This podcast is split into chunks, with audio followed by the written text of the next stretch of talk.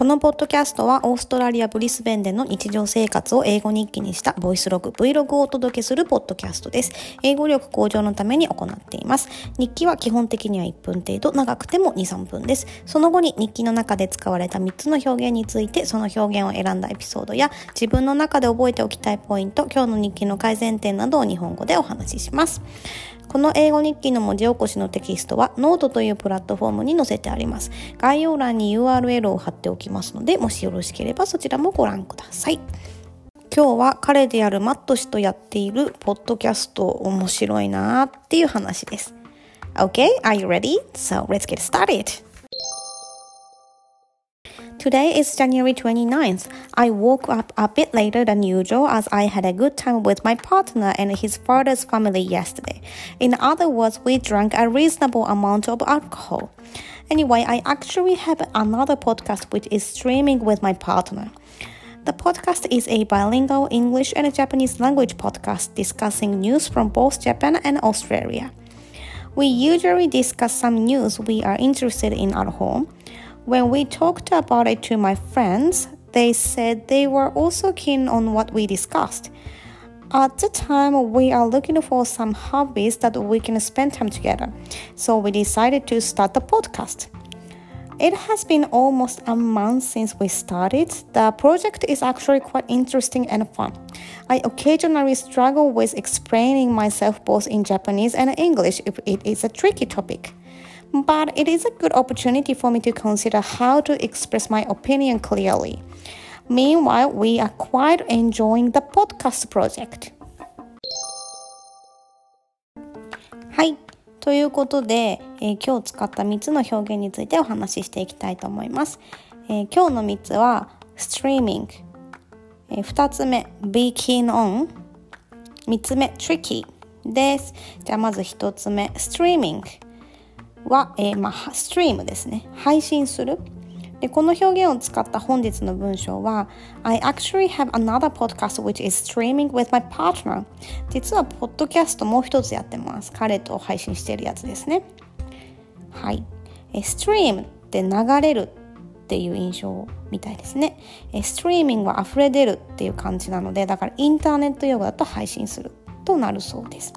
えちなみにこういうストリーミングとかそういう英語に関して言うとビンジっていうストリーミングサービスがあるんですけどビンジそのものは止めどなく続くっていう意味だそうです。だかビンジドリンキングっていうのはずっとこう飲み続けちゃう人。で、そのビンチってストリーミングサービスにあるっていうことは止めどなく見続けちゃうサービスっていう意味合いが含まれてるんですって。次、え be keen on 役は何々に夢中である。この表現を使った本日の文章は They said that they were also keen on what we discussed. 友達が私たちが何話してるか気になってるって言ってくれたんです。まあ、意訳する、まあ、今回は意訳したんですが、意訳すると気になるとも使えるかなと思っています。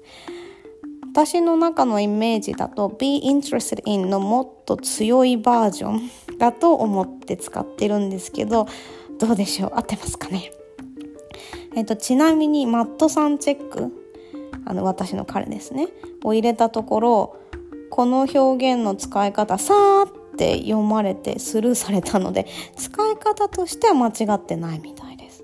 まあ、ただ日本語にするとなんかうまく訳せないなと思っています。何かいい訳があったらぜひぜひ教えていただけたら嬉しいです。はい、3つ目。Tricky 訳は扱いにくい、やりにくい、狡猾なだそうです。えー、今日この表現を使った本日の文章は I occasionally struggle with explaining myself both in Japanese and English if it is a tricky topic 時々英語でも日本語でうまく説明できないなって時があります特に難しいトピックの時なんかは難しいっていうイメージなんですよね私の中ででもただ難しいんじゃなくて答えが出しづらいとかなんかプロセスがなんか複雑な感じですかねなんかなんか小さい子とかがお洋服とか上手に着られない時なんかも「Oh, it's tricky」とかって言ってる人をよく見るんですよね。はい。ということで今日はちょっと遅めの更新です。なんか朝から仕事してたり掃除してたらなんかこれレコーディングする機会を逃しちゃったんですよね。はい。Anyway、えー、今日は彼であるマット氏とやっているポッドキャスト面白いなーっていう話です。えー、毎週土曜日に2本撮りしてるんですけど、あの、2人の共通の趣味っていうのが今までなくて、なんかまあわざわざ時間を取れない取らないと2人の時間っていうのを作れない人たちなんですよ私たち。なぜなら仕事人間なのでもう暇があれば仕事のための調べ物しちゃったり新しい資料作ったりとかしちゃうんですよ。まあ、かといってですね、まあ、わざわざ時間を作ろうとしてあの、まあ、この物価の高いオーストラリアでですね毎週素敵なレストランでディナーっていうのもちょっと、まあ、難しい話なのでじゃあもうよくニュースについて話しているしみんなに話したらそういうそれ面白いよって言ってくれることが多かったのでじゃあポッドキャストでもやってみようかっていう話で、まあ、今回始めました。まあ、今年はこのポッドキャストも始めてそのニュースのポッドキャストも始めてるのでポッドキャストイヤーですね。なるべく両方ともずっと続けていきたいなと思っています。